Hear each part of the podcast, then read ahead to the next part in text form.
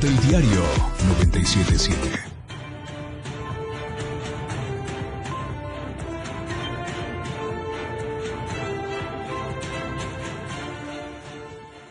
¿Qué tal? ¿Cómo está? Muy buena noche, qué gusto saludarlos. Son las 7 en punto. Estamos en Chiapas al cierre, transmitiendo en vivo desde Tuxtla Gutiérrez, la bella capital del estado de Chiapas, a través del diario Media Group. Por supuesto, hoy miércoles, miércoles de cuaresma. Así es que cállese con nosotros. Lo invito a los siguientes 60 minutos con lo más importante, como usted bien sabe, de Chiapas, de México y el mundo. ¿Qué le parece si comenzamos? Porque lo que hoy es noticia, mañana es historia. Esto es Chiapas al cierre.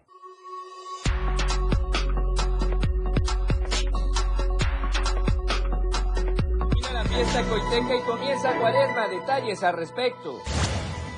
En panorama nacional, UNAM impugna suspensión otorgada a ministra Yasmina Esquivel Moza. En panorama internacional, 65 millones de personas bajo alerta por tormenta invernal en Estados Unidos. La tendencia del día en Chiapas al cierre, impune caso Damián. Y a nivel nacional, García Luna, Hogares Mexiquenses, Sillón de Luisa son los temas esta noche. Lo que hoy es noticia, mañana ya es historia. Esto y más este miércoles en Chiapas al cierre.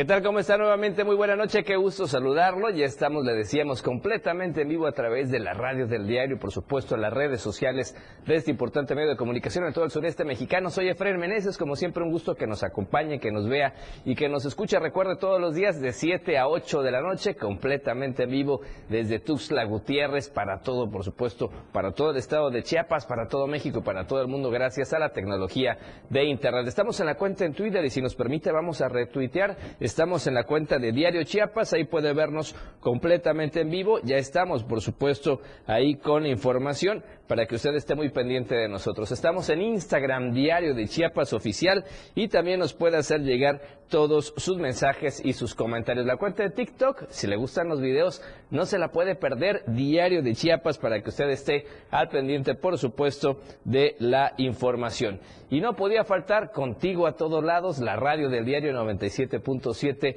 de frecuencia modulada, que por cierto se escucha muy bien en todo Tuxtla Gutiérrez y en varios municipios cercanos. Incluso tenemos el reporte, gente que viene bajando de San Cristóbal de las Casas a la capital, nos escucha sin ningún problema. Gente que se mueve a Venustiano Carranza, La Frailesca, en fin, a muchos lugares llegamos gracias a la radio del diario. Pero si usted quiere vernos, no se olvide Diario TV Multimedia, la página de Facebook, nos puede hacer llegar sus comentarios. Y yo le invito a participar porque todos los días tratamos de hacer tendencia y lo podemos hacer juntos. El hashtag del día de hoy, impune caso Damián, este tema que sin duda conmocionó a la sociedad tuxleca, un caso que todavía sigue, así como dice este hashtag, impune. Lamentablemente estamos esperando respuestas y acciones por parte de las autoridades por este caso que simbró, por supuesto, a la sociedad capitalina. Y además un saludo especial al amigo Ángel Cañas y todo el equipo allá en Berriozábal de Radio Naranjo, la voz de Berriozábal 106.7 de FM, que también nos permite llegar con ustedes todos los días de 7 a 8 de la noche, o al menos de lunes a viernes. ¿Qué le parece si comenzamos precisamente con la información? Pero antes recuerde, háganos llegar sus comentarios completamente en vivo para que no haya ningún impedimento. Podemos estar en comunicación completamente con usted. Y vamos a iniciar precisamente con las noticias, porque el día de ayer hubo un incidente acá muy cercano a, Diario Media Group, bueno, relativamente, ¿no? Aquí el tema de incendios en la zona de Trán y es importante, recuerde, aumentan los vientos, hay que evitar esta situación que puede ser muy complicada. Por lo pronto, eh, precisamente vamos a iniciar con esta información y platicarle a usted de estos incidentes, porque hubo una familia que prácticamente perdió todo en, este incidente que se suscitó desde ayer por la noche. Estamos hablando de ocho viviendas que se quemaron la noche de ayer martes por un incendio en la colonia San José Terán, al poniente de Tuxtla Gutiérrez. Al parecer, el siniestro fue provocado por un hombre, escuche usted, en estado de ebriedad, que prendió fuego a su vivienda en medio de una discusión con su pareja. Las llamas se extendieron a siete domicilios más y alcanzó proporciones alarmantes que requirieron atención del cuerpo de bomberos y protección civil, quienes después de unos minutos sofocaron las llamas que acabaron con las pertenencias lamentablemente de al menos 10 familias. Las casas incendiadas eran de cartón, láminas y otros materiales, materiales endebles y eran parte de un asentamiento irregular en un lugar conocido como el Callejón del Triunfo, ubicado a tan solo unas orillas del río Sabinal y ocupado por personas de escasos recursos que ayer por la noche prácticamente lo perdieron todo. Vecinos colaboraron con las autoridades, intentaban apagar las llamas con cubetas de agua y tierra para evitar que se llegara a otras viviendas y que la vida de personas y animales en la zona estuviera en riesgo. El saldo de este aparatoso incendio fue pérdidas materiales únicamente y se espera que las familias damnificadas pues tengan que estar por el momento en refugios temporales, mientras que el hombre que presuntamente habría provocado el siniestro fue detenido por las autoridades municipales. Por lo pronto, ¿qué le parece si vamos a conocer más información? Porque el fuego le arrebató precisamente todo, todo lo material a estas familias. Nos encontramos aquí en el Callejón El Triunfo, en donde ayer lamentablemente más de 15 familias quedaron sin casa. Ahorita podemos observar que todo quedó en cenizas. Hay muchas personas que no tienen nada, quedaron completamente vacíos. Vamos a ver lo que la gente nos cuenta. Muchas familias se encontraban desolados, ya que eso les afecta económicamente al no contar con un empleo formal, porque varios generan ingresos recogiendo botellas de PET, aluminio y fierro viejo. Inclusive se dedican a la venta de blog para poder llevar algo de sustento a sus hogares. Pues me quedé sin casa, sin ropa, sin nada. Ahorita vamos a ver qué pasa, qué Aún esperar al perito y a ver qué, qué, dice, para ver si podemos empezar a reconstruir aquí otra vez, no sé. Es lo que estamos esperando, que haya respuesta de las autoridades. Perdí mi refri, mi estufa, cilindro, televisión, todo, este, tenía como mi dinero porque yo luchaba yo por la vida, salí a recolectar, mi marido no le gustaba, pero yo me gustaba salir a recolectar. Y este tenía como como este 1500 y aparte mi, mi venta de agua porque todo se perdió. Vendieron mi agua cositas de plástico para poder sobrevivir todos los días esta gente lucha para sobrevivir. Por favor, ayúdenos. De todo corazón se los pido. Cabe destacar que todas esas familias afectadas vivieron ahí más de 10 años y la mayoría de ellos contaban con los aparatos básicos. Sin embargo, actualmente perdieron todas sus cosas, por lo que hacen un llamado a la ciudadanía a que los apoyen a través de comida, ropa, canasta básica y entre otros artículos más. A mis espaldas encontramos solo escombro, cenizas. Es lo único que quedó después del fuerte incendio que ocurrió el pasado 21 de febrero. Muchas familias quedaron sin casa, sin nada de recursos, por lo que hacemos una invitación a la ciudadanía que quiera sumarse a esta noble causa, a darle ropa, comida, despensa, lo que sea, aquí es bienvenido. Para Diario Media Group, Carlos Rosales.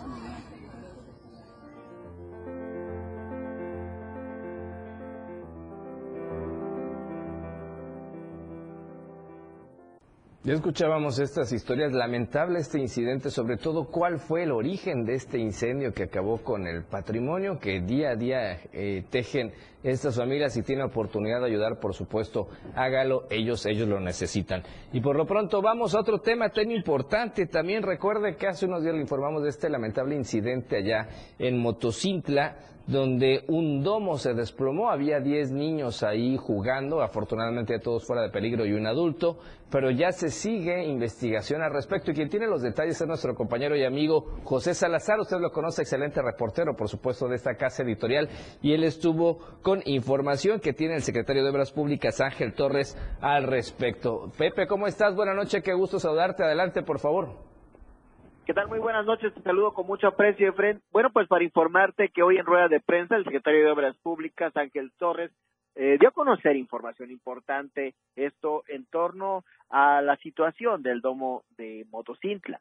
tras una investigación por parte de expertos ingenieros y peritos, eh, se determinó que la lámina o el material que se utilizó para el, para el domo del techo es de calibre menor, situación que, bueno, no estaba planteada en el contrato y que además de esto, por parte de la empresa, existió un documento en el cual solicitaban al área de supervisión de obras públicas en esa gestión que tenía que darse un presupuesto para un reforzamiento, situación que no se le dio seguimiento. Y bueno, ahí dio dos indicios importantes que pueden dar eh, el origen a lo que de, a lo que determine quiénes o quién o quiénes son los responsables de esta situación una vez que ahora ya la Secretaría de Obras Públicas dio eh, pues esta investigación eh, se determinó ya establecer esta demanda ante la Fiscalía General del Estado para que ella continúe con la investigación y deslinde responsabilidades.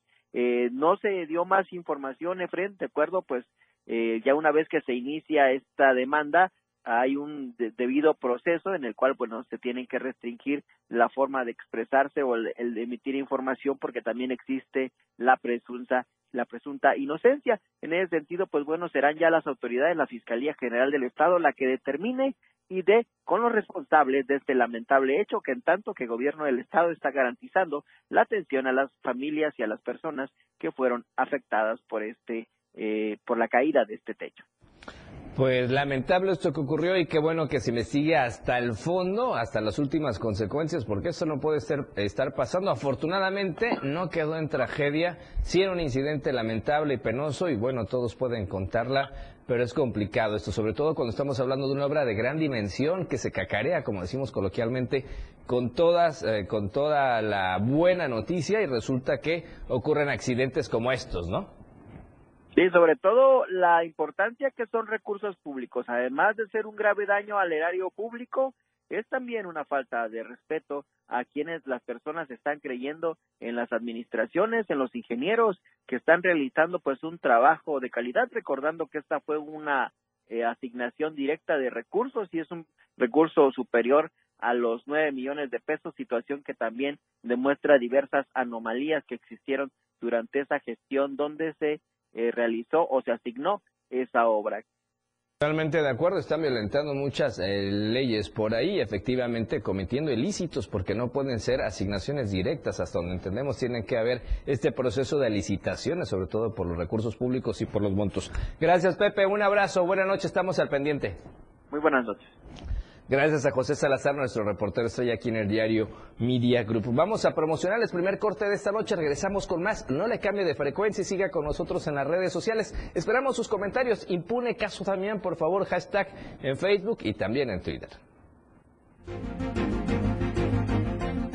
Al regresar, toda la información de la perla del Soconusco en la Tapachula.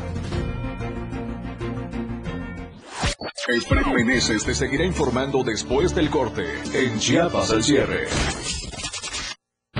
Evolución sin límites, la radio del diario.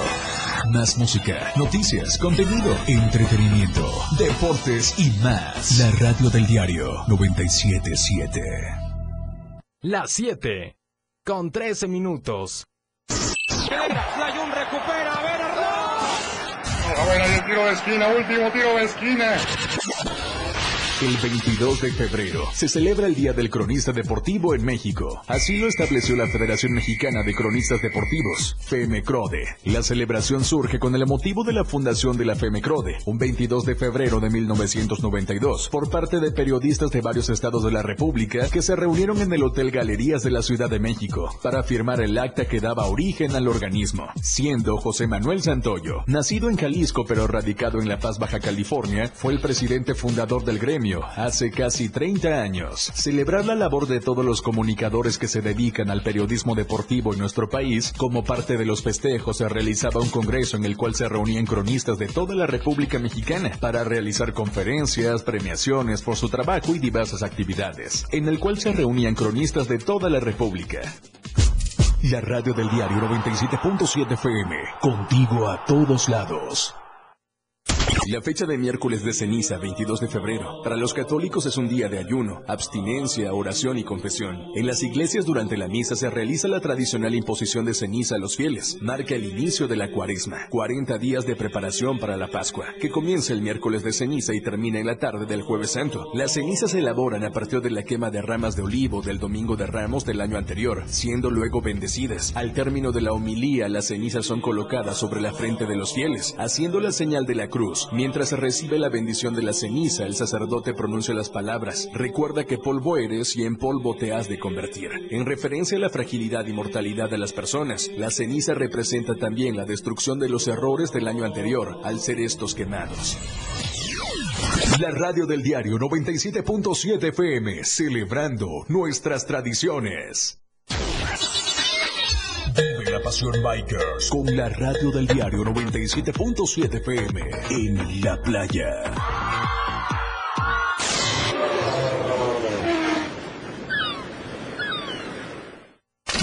Evolución sin límites. Contacto directo. 961 61 228 60. Contigo a todos lados. La radio que quieres escuchar.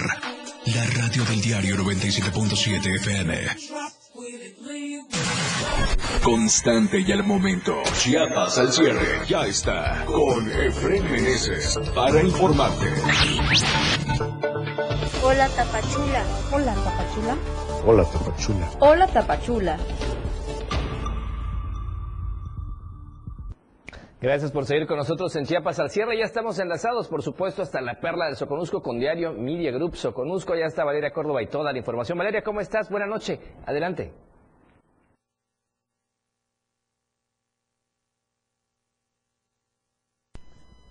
Muy buenas noches, Efren. Excelente miércoles, ya mitad de semana.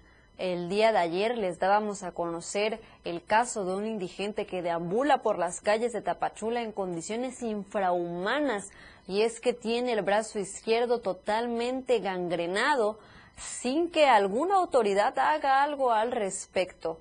Bueno, pues el estado de esta persona empeoró y al intentar ingresar al río Cuatán para bañarse se le desprendió la mano por completo. Los hechos se registraron en la 17 Oriente con 14 Norte cerca del río antes mencionado, donde personal pericial realizó el acordonamiento del área para llevar a cabo el levantamiento de la mano putrefacta. El estado de salud del indigente es crítico, sin embargo se desconoce su paradero, por lo que habitantes hacen un llamado energético a las autoridades de salud para tratar de localizarlo y darle atención inmediata. Y bueno, para los que desconocen el porqué de este estado, el por qué se encuentra en este estado el indigente, pues lamentablemente sufrió quemaduras cuando intentaba robar cableado de alta tensión. Sin embargo, aquí es importante destacar que pues se presume padece de sus facultades mentales e independientemente de las razones que hayan provocado estas quemaduras y esta condición en la que se encuentra, pues definitivamente alguna autoridad tiene que hacer algo al respecto y simplemente no se puede dejar morir así como si nada. Cambiando de tema, en noticias más agradables te comento que aquí en la costa pues ya nos encontramos preparándonos para la cuaresma y es por esto que restauranteros se encuentran dándole mantenimiento a las palapas y también suministrándose de alimentos para recibir a los turistas de esta región. Vamos a los detalles completos con mi compañero Rafael Lechuga. Restauranteros de la costa de Chiapas se preparan ante esta época de cuaresma. Es por ello que se han organizado dándoles mantenimiento a sus palapas, así como suministros de productos para garantizar variedad de platillos y un buen servicio a los turistas. Pues aquí en este balneario tenemos mojarras, chatos, camarón envuelto, camarón empanizado, camarón rellenos, lisa, jaiba, caldos de robalo, caldo de pargo con tortilla de mano, precios económicos, pues, pues no se vayan a espantar, están en 200 pesos los platillos y 150 los cócteles. Los comerciantes señalan que durante estas fechas de cuaresma, la mayoría de los habitantes y visitantes consumen mariscos, por lo que esperan un incremento en las ventas de hasta el 80 y 100%, pues señalan que la situación económica les estaba afectando. Pues primeramente Dios que nos vamos a recuperar, que solamente está nuestra economía y la gente también lo sabe y, y aquí los vamos a esperar con los brazos abiertos y esperemos que en esta Semana Santa sea más, más favorable para nosotros. ¿Cuánto, para se podría, también. ¿Cuánto se podría incrementar las ventas? Pues digamos el 80 o el 100. Piden mayor promoción al sector restaurantero para atraer al turismo, ya que la mayoría de los comercios que se ubican en las playas del litoral chiapaneco no cuentan con difusión. Desde Diario TV Multimedia Tapachula, Rafael Lechuga. Bueno, Fren, así las noticias el día de hoy. Por supuesto, estaremos muy pendientes y dándole seguimiento al caso de este indigente, que por supuesto es indignante, como vuelvo a mencionar, independientemente de las razones por las cuales se encuentra en esta condición. La autoridad o las autoridades tienen que hacer algo al respecto. Nos vemos y nos escuchamos el día de mañana. Gracias Valeria, muy amable. Estamos pendientes con más información el día de mañana. Y bueno, hoy es miércoles, miércoles de cuaresma, miércoles de ceniza, el miércoles de ceniza que es un día santo cristiano de oración y obviamente también de ayuno. Está precedido por el martes de carnaval y es el primer día de cuaresma, como le decíamos, el periodo de seis semanas de penitencia antes de Pascua, es el primer día de la cuaresma en los calendarios litúrgicos católico y anglicano, así como en el de diversas denominaciones protestantes, luterana, metodista, presbiteriana y algunas bautistas. Se celebra 40 días antes del jueves santo, que es el inicio del triduo pascual, la ceniza, cuya imposición constituye el rito característico de esta celebración litúrgica, se obtiene con la incineración de los ramos bendecidos en el domingo de ramos del año litúrgico anterior. Este miércoles de ceniza es una celebración litúrgica móvil, ya que tiene lugar en diferente fecha cada año y siempre está relacionada con la también móvil celebración, celebración perdón, de la Pascua. Puede acontecer entre el 4 de febrero y el 10 de marzo. Ahí está algo de información. ¿Qué es? Bueno, es el inicio de la cuaresma. En este día son obligatorios el ayuno y la abstinencia las cenizas se imponen en la frente al término de la homilía. Está precedido por el martes de carnaval.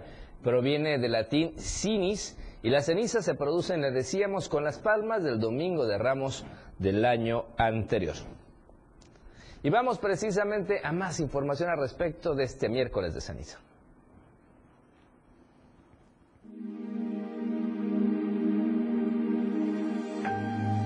Uno de los signos más importantes de la Iglesia Católica es la cruz de ceniza, que marca el inicio de la Pascua en la Iglesia.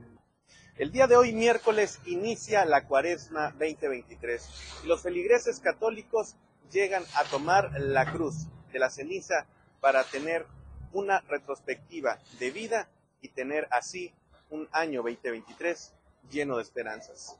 La iglesia tiene varios signos, ¿no? El agua, los otros signos, y dentro de ellos es la ceniza, signo de, morir a nosotros mismos, signo de que también, eh, signo también de esperanza, ¿verdad? Entonces, el miércoles de ceniza, con este, en este día iniciamos la cuaresma, un tiempo de gracia, de conversión.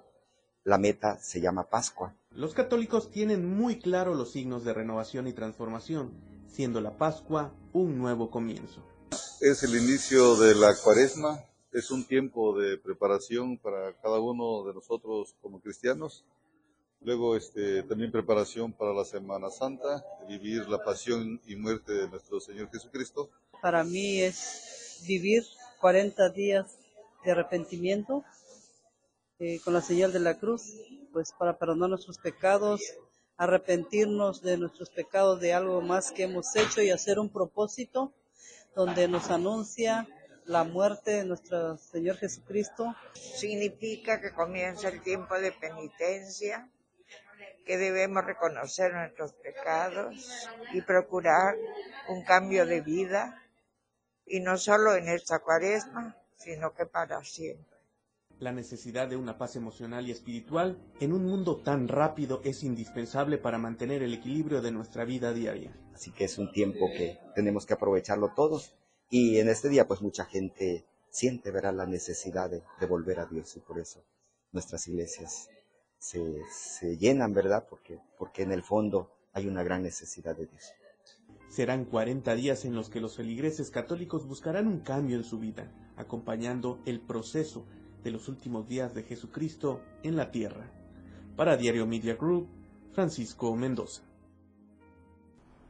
Bien, y vamos a otros temas precisamente relacionados, porque decíamos que el miércoles de ceniza antecede al martes de carnaval y eh, de fin de carnaval, y efectivamente eso fue lo que ocurrió ya en Ocosocuautla de Espinosa, en Coita, como le decimos coloquialmente. Ya está en línea telefónica nuestro compañero Edgar Ruiz, quien nos tiene la información de esta conclusión de la fiesta coiteca con mucha alegría. Edgar, ¿cómo estás? Buenas noches, adelante, por favor.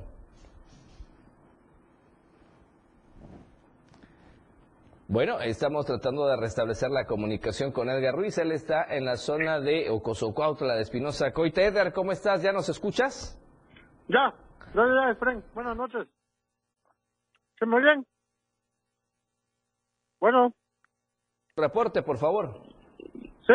Sí, claro, adelante. Ya, ah, ok.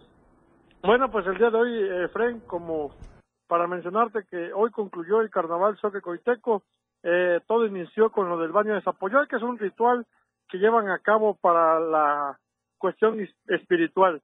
Esta tradición es muy soque, donde hacen uso de algunos este, esencias de semillas de mamey y de girasol que le ponen a los protagonistas de todos los coguinás. Posteriormente llevan a cabo las visitas a los diferentes eh, casas de fiesta en donde los ciudadanos pueden acudir Ahí los personajes prácticamente se despiden de lo que es la fiesta, llegan a cada comunidad y ahí los este los celebran, hacen bailes y ya posteriormente terminan despidiéndose y es un agradecimiento por la organización que tuvieron los diversos comunidades.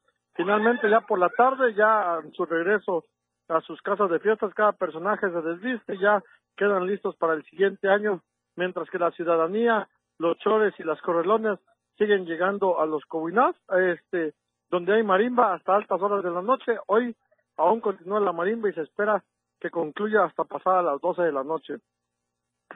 Pues importante esta fiesta que dices, todavía hoy hay actividades hasta las 12 de la noche. Estamos viendo imágenes ahí, nos puedes relatar un poco. Vemos que a la gente le ponen eh, confeti y algo más en la cabeza, como simulando de este tipo de bautismos en algunas religiones, ¿no? Es, una representación más o menos así como si fuera una purificación del alma. Esto a raíz de que hoy inicia prácticamente lo que es la cuaresma. Y ya ven que la iglesia le ponen ceniza, aquí es la cuestión espiritual a través del baño de Zapoyol, que es una mezcla de esencias que le ponen en la cabeza y al final terminan en contacto con confeti. A las mujeres les entregan una este un adorno para el cabello, mientras los hombres les dan un un paliacate. Perfecto, importante conservar todo este tipo de tradiciones que son tan propias de los chiapanecos y sobre todo en esta zona, la zona Soque. Gracias Edgar por compartirnos parte de estas tradiciones, esta alegría y este colorido que la gente que nos está viendo en redes sociales puede presenciar y por eso la pregunta, ¿qué es lo que le ponen y qué significa? Pero como tú dices, es un proceso de purificación del alma. Gracias. Gracias, Efraín. Buenas noches. Hasta luego. Gracias, Edgar Ruiz, nuestro corresponsal. Y con esta información vamos a promocionar el segundo corte de esta noche. Volvemos con más. No le cambie de frecuencia y, por supuesto, siga con nosotros en las redes sociales. Si la montaña no viene a Mahoma, Mahoma irá a la montaña. Soy Felipe Alamilla y te invito a vivir esta nueva aventura. Denunciemos a esos lacras y parásitos de la sociedad. Estaremos a través de la plataforma de la Torre Digital del Diario de Chiapas y de la 97. Chiapas al cierre ya regresa para informarte.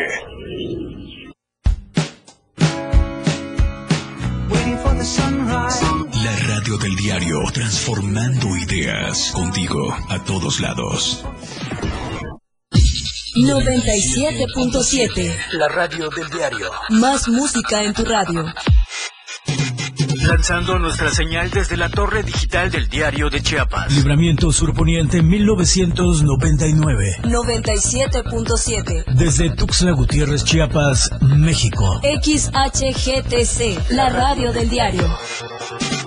Contacto directo 961-612-2860. Cabina 961-612-2860. Escúchanos también en línea.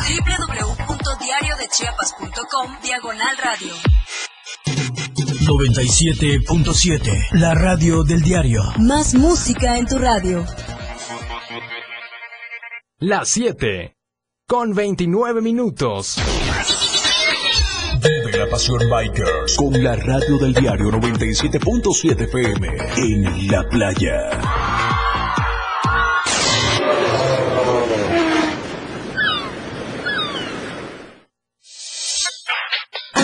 Radio tiene una nueva frecuencia. 97.7. Hoy la radio es la radio del diario, lanzando toda nuestra señal desde Tuxtla Gutiérrez, Chiapas, e invadiendo la red en www.diariodechiapas.com diagonal radio.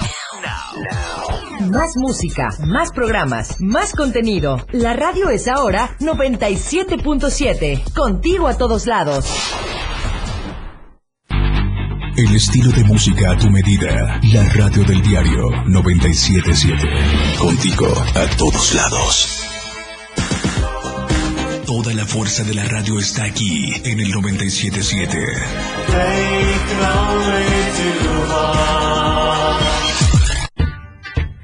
Una programación que va más allá de un concepto radiofónico 977.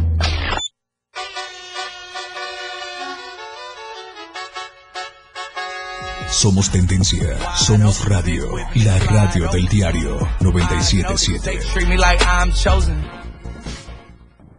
Gracias por continuar con nosotros y ahora saludamos a Alejandra Domínguez con las notas nacionales.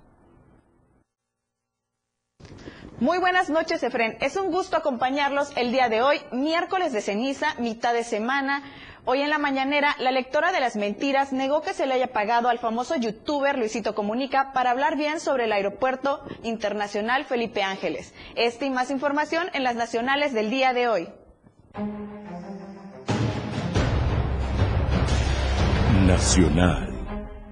En la conferencia del presidente Andrés Manuel López Obrador, durante la sección ¿Quiénes quieren las mentiras de la semana?, la lectora Elizabeth García Vilchis negó que se haya contratado al youtuber Luisito Comunica para promocionar el aeropuerto internacional Felipe Ángeles. El youtuber Luisito Comunica compartió en sus redes sociales un video donde detallaba algunas cosas positivas del aeropuerto internacional Felipe Ángeles. También criticó al aeropuerto internacional de la Ciudad de México al decir que tiene aspectos deficientes.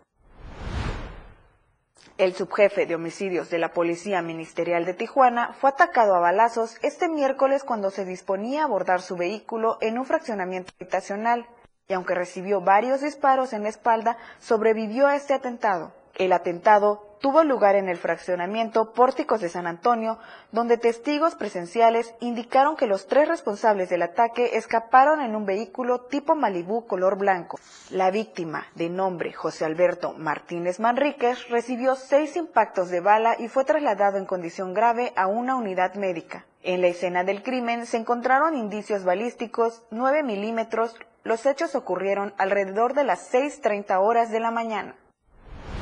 El Pleno del Senado de la República inició la discusión del llamado Plan B de la reforma electoral, la cual elimina la llamada cláusula de vida eterna de los partidos satélites, la cual se prevé aprobar este miércoles. Alejandro Armenta, presidente de la mesa directiva del Senado, al iniciar la sesión ordinaria, dio cuenta del dictamen, dispensó la segunda lectura e hizo una relatoría del proceso legislativo de la iniciativa presidencial. El dictamen establece que no se aprobará la modificación al artículo 12 de la Ley General de Instituciones y Procedimientos Electorales, cláusula de vida eterna, realizada por la Cámara de Diputados el 15 de diciembre de 2022. El Plan B adiciona y deroga diversas disposiciones de la Ley General de Instituciones y Procedimientos Electorales, de la Ley General de Partidos Políticos, de la Ley Orgánica del Poder Judicial de la Federación. Gracias por acompañarnos. Un saludo a todos los que nos escuchan a través de la 97.7, la radio del diario. Y recuerde, los retos son los que hacen que la vida sea más interesante y superarlos es lo que hace que tenga un significado. Nos vemos el día de mañana. Buenas noches. Gracias Alejandra Domínguez con las nacionales. Y vamos con más información. Vamos a un tema que ocurrió el día de ayer, pero tenemos que compartirlo. Esto hubo una manifestación otra vez de habitantes de Teopisca y es que al parecer este foco rojo se vuelve a encender.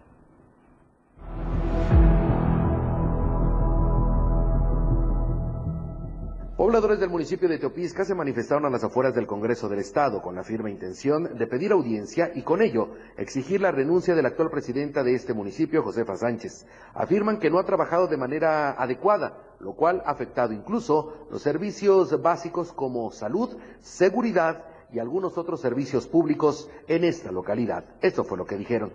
Este, no somos una sola voz, representamos a, a los barrios, a la cabecera municipal, a las comunidades y, este, se suma la gente igual, gente que está en el ayuntamiento, gente que está cansada de no recibir los servicios públicos básicos como es agua, seguridad, este, una hora ejecutada.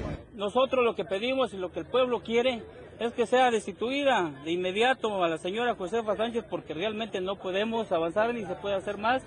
Entonces nosotros vamos a entregar los oficios aquí con la presidenta del Congreso y ya después nos vamos al Palacio de Gobierno para hacerle de su conocimiento al señor gobernador. De esta manera, refirieron que después de entregar los documentos tanto al Palacio de Gobierno y al Congreso del Estado, esperarán por lo menos 48 horas para que se actúe en consecuencia. Sin embargo, en caso de no tener respuesta, realizarán acciones como paros o incluso bloqueos carreteros en el municipio. Para Diario Media Group, Eden Gómez.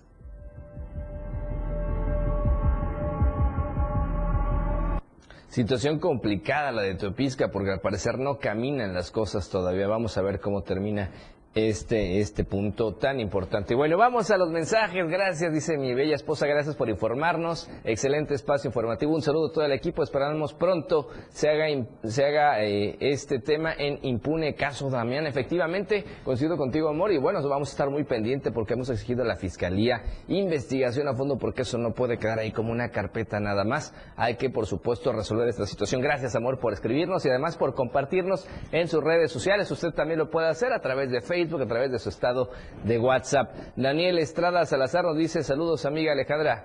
Claro, bueno, pues ya tiene porras a Alejandra Domínguez que está con las nacionales. Elisa Domínguez también escribe el día de hoy, le pone excelente, Ale.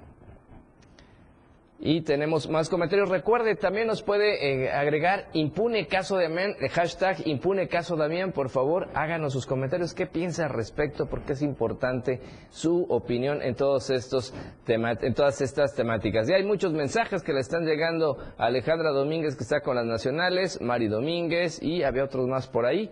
Pero bueno, qué importante que la gente nos vea y recuerde también su opinión es muy importante para nosotros. Pónganos impune caso Damián, el hashtag impune caso Damián para que usted nos haga llegar su opinión. Y por lo pronto vamos con otro tema y es que resulta que cada hora se emiten, escuche usted, más de 2.100 toneladas de contaminantes. En México, cada hora se generan 2.134 toneladas de emisiones de contaminantes a la atmósfera.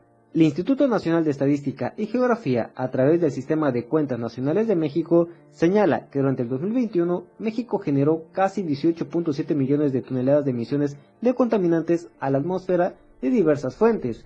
En otras palabras, en todo el país se generaron 51.232 toneladas de contaminantes al día. Por lo anterior, el organismo público refiere que el 63% de las emisiones contaminantes se derivaron de partículas y sustancias compuestas de carbono de vehículos con motor de combustión. Asimismo, expone que el 30% de los contaminantes que se generaron en el país presentaron a partir de pequeñas pero muy numerosas partículas compuestas de carbono en comercios, servicios, casas habitación y otros más.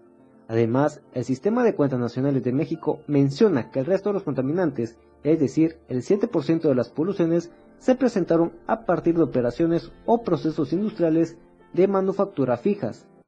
Un dato que destaca el INEGI es que en 2021 los costos totales por agotamiento y degradación ambiental ascendieron a 1.177.9 millones de pesos corrientes, monto que equivalió al 4.6% del Producto Interno Bruto Nacional a precios de mercado.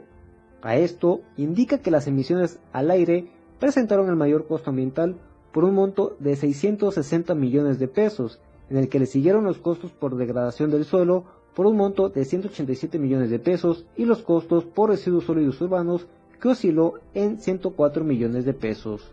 Aunado a lo anterior, el INEGI apunta que en 2021 el gasto en protección ambiental del sector público ascendió a 109.000 115.4 millones de pesos, lo que equivalió al 0.45% del PIB nacional a precios básicos. Para Diario Media Group, Ainer González. Y vamos a otros temas porque hoy es el Día del Cronista Deportivo. Nuestra felicitación y reconocimiento, por supuesto, a nuestros amigos de Diario Media Group, a Jorge Mazariegos y Lalo Solís. Usted los conoce, ellos están en la remontada y en la sección deportiva acá en Diario Media Group. Un abrazo, nuestro reconocimiento y efectivamente vamos a ver cómo ha evolucionado el rol del cronista deportivo.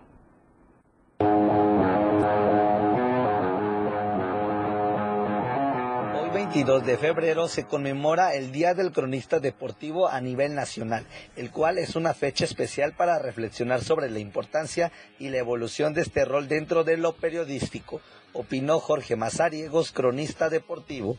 Explicó que durante la pandemia fue algo complicado mantener la permanencia de los temas deportivos. Ha sido eh, un poco complicado el poder tener la permanencia en el tema de la información deportiva. ¿Y por qué complicado? Porque ahora sí con el tema de pandemia, eh, administraciones van, administraciones vienen de temas gubernamentales, también te hacen como promueven el, tema deportivo, como también se corta y por ello es un poquito más eh, complicado el poder tener eh, dónde sacar la información. Pero eso es el trabajo que hacemos nosotros como cronistas, el investigar, el sacar la nota en donde otro no la ve, el poder reportar lo que muchos medios no quieren o lo que se hace de manera distinta. Asimismo, comentó que hace años no era muy tomado en cuenta el rubro deportivo.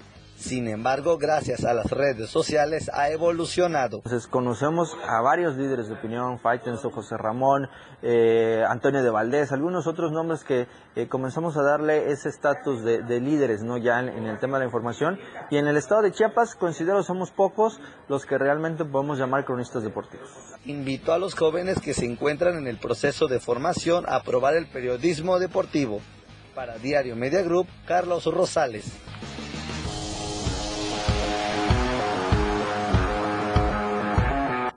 Así es, muchísimas felicidades a todos los cronistas deportivos que sin duda también se han diversificado, han evolucionado y se han actualizado, en especial, como le decíamos, a Jorge Mazariegos y a Lalo Solís. Un abrazo, seguramente muy apapachados también el día de hoy. Vamos a promocionar el tercer corte regresamos con más en Chiapas al cierre.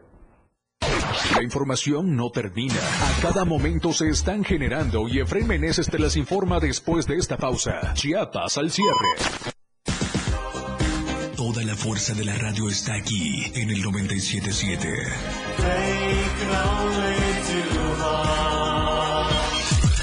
Las 7 con 42 minutos. Amigo contribuyente, paga tu impuesto predial y aprovecha estos descuentos. Enero 20%, febrero 10%, marzo 5%, tercera edad, pensionados y discapacitados 50%. Si pagamos, avanzamos. Gobierno Municipal de Tuxtla Gutiérrez. ¿Qué buscabas, Linda? ¿Te puedo refrescar? No, tiene mucha azúcar que causa obesidad y diabetes. Los alimentos saludables te damos vitaminas y minerales para fortalecer tu cuerpo.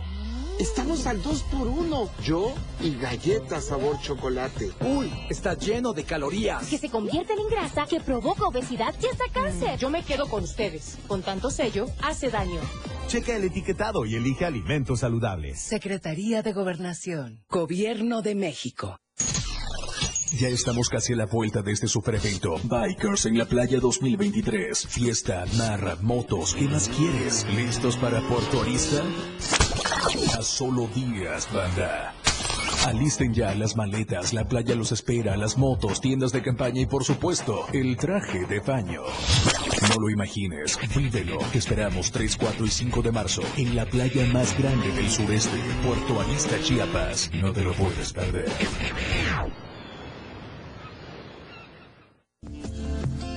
Ahora las noches de lunes a jueves se disfrutan más en compañía de Moisés Jurado. Disfruta de la mejor música de ayer, hoy y siempre, en punto de las 9 de la noche en Las Inolvidables de la Radio del Diario, contigo a todos lados.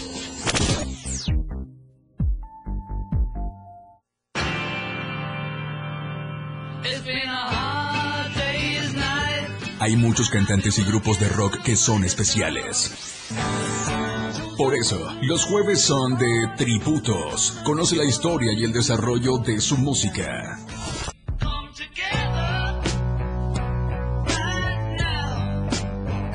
Los jueves en Rock Show son de tributo.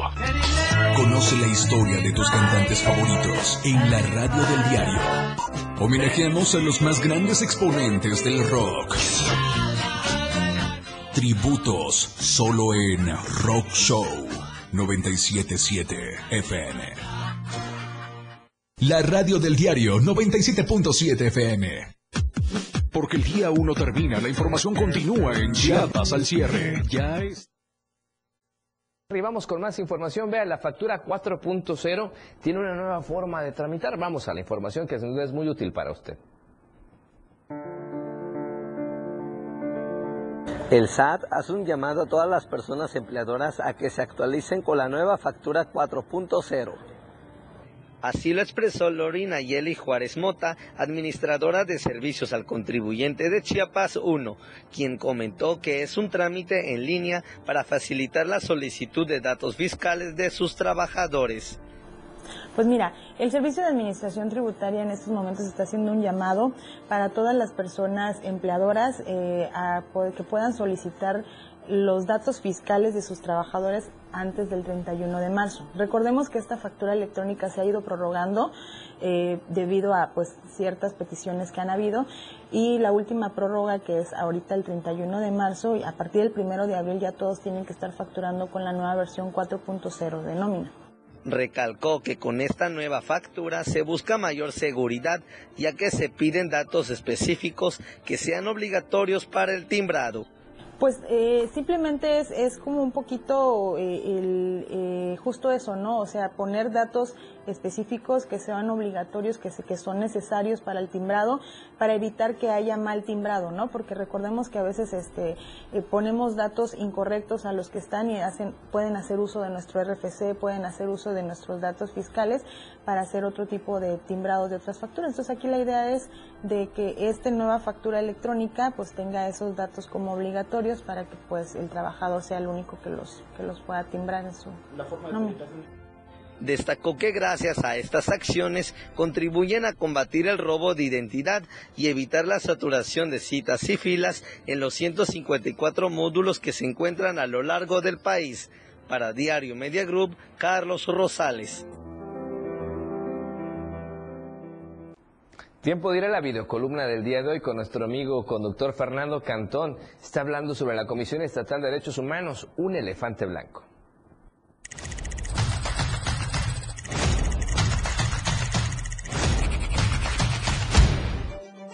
Los derechos humanos en Chiapas son letra muerta, gracias a una Comisión Estatal de Derechos Humanos inoperante.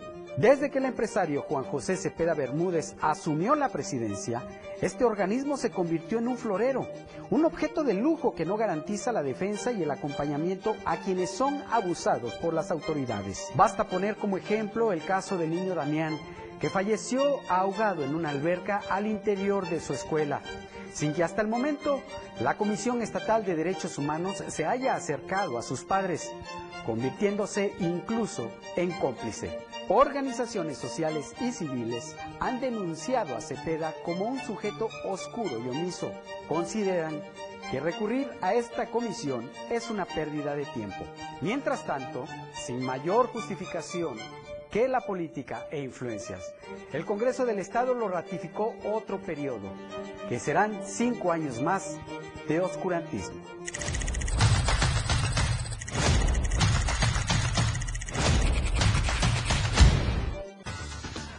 Lo que acontece minuto a minuto. La Roja, de Diario de Chiapas.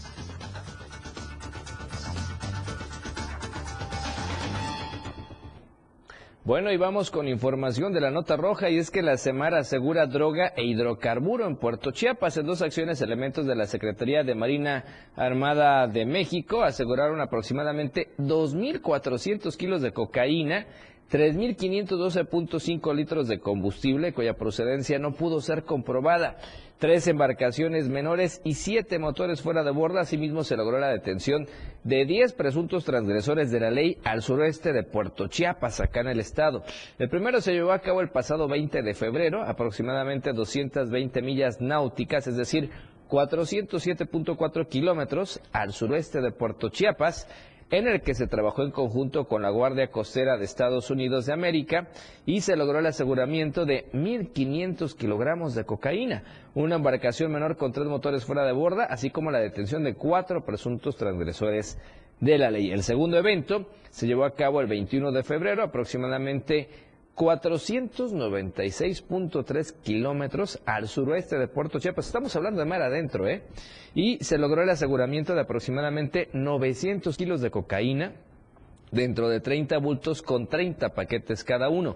Dos embarcaciones menores con dos motores fuera de borda cada una y 3.512.5 litros de combustible contenido en un cubitanque y 53 bidones, así como la detención de seis presuntos transgresores de la ley. Esto como resultado de trabajos de recolección y análisis precisamente de información y de la coordinación de las unidades de superficie, aéreas y terrestres con las que cuenta esta institución, logrando el aseguramiento oportuno de la carga ilícita, así como la detención de estas personas a quienes se les leyeron sus derechos humanos. La droga fue asegurada, así como las personas detenidas se pondrán a disposición ante la Fiscalía General de la República para la integración de las carpetas de investigación correspondientes.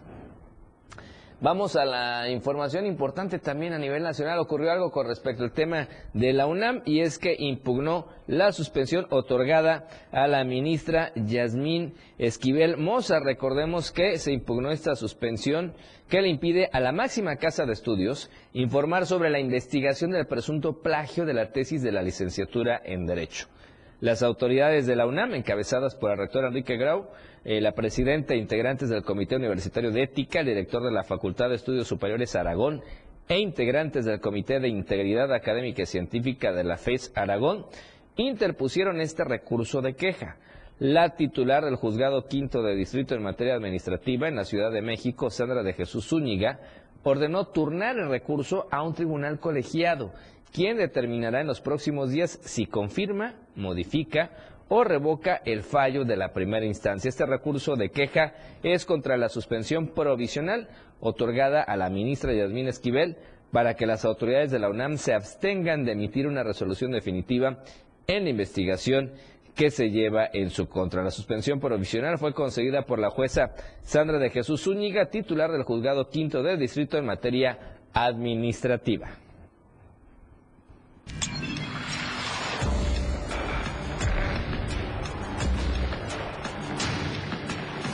Internacional. Y vamos a la información internacional. Vean, Estados Unidos otra vez resulta que más de 65 millones de personas están bajo alerta por una tormenta invernal.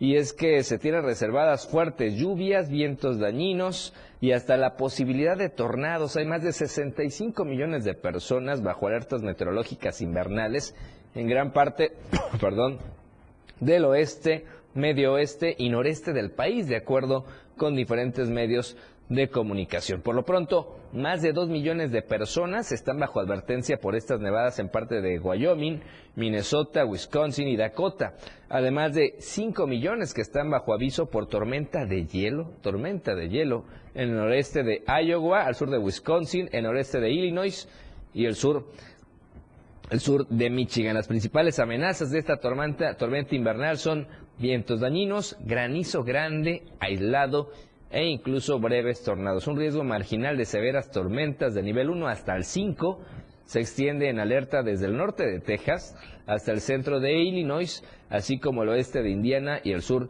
de Mississippi, incluyendo ciudades como Memphis y Oklahoma. Los avisos meteorológicos invernales y las alertas por tormentas invernales son extendidas de costa a costa en Estados Unidos, afectando a 29 estados de la Unión Americana, es decir, más de la mitad de ese, de ese país. Las aerolíneas, por ejemplo, ya cancelaron más de 1.300 vuelos en Estados Unidos hoy miércoles ante, este fuerte, ante esta fuerte tormenta invernal que se abre paso por los estados del oeste y centro del país. Un total de 1.327 vuelos dentro, hacia o desde Estados Unidos ya cancelados, según el sitio web de seguimiento de vuelos Flight Aware, que indicaba también que alrededor de 2.030 vuelos estaban también retrasados. Por lo pronto, este mal clima podría causar más cancelaciones en Minnesota y otros estados de Grandes Lagos y las llanuras del sur del país.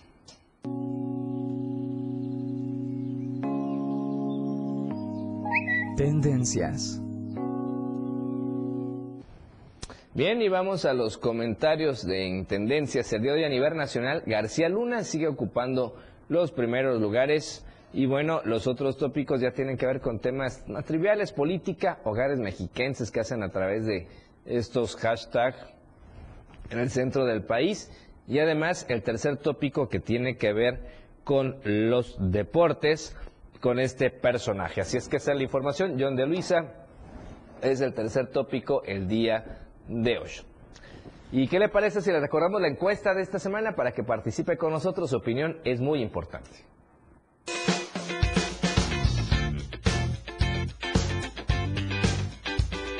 En el diario Media Group nos interesa conocer tu opinión.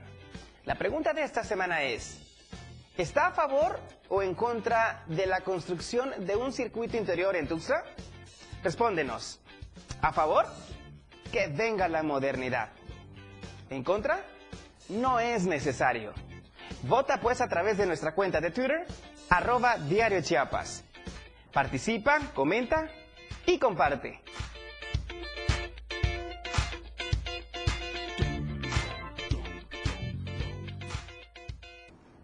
Bien, y antes de irnos tenemos los últimos comentarios que están llegando a través de las redes sociales. Recuerde el tema de hoy era impune caso Damián.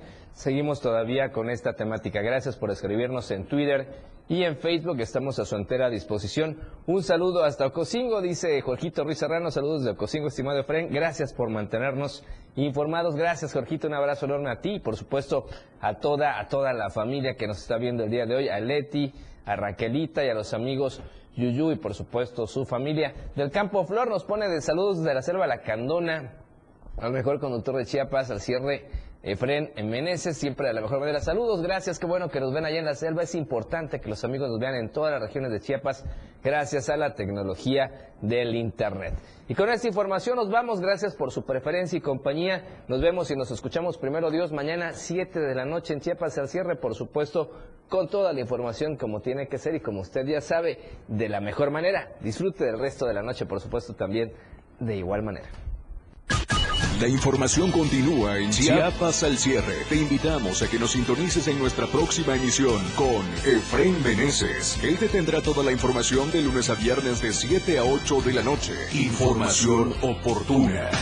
Por el 97.7 FM, la radio del diario. La radio del diario.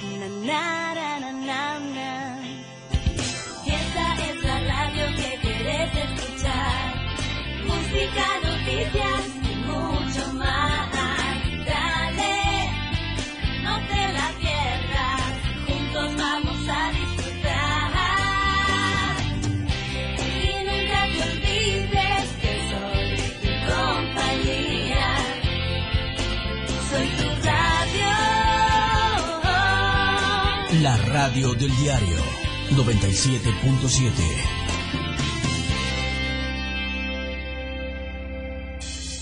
Evolución sin límites. Somos trending, somos música, somos noticias. La radio del diario 977. Contigo a todos lados. Editorial de la radio del diario.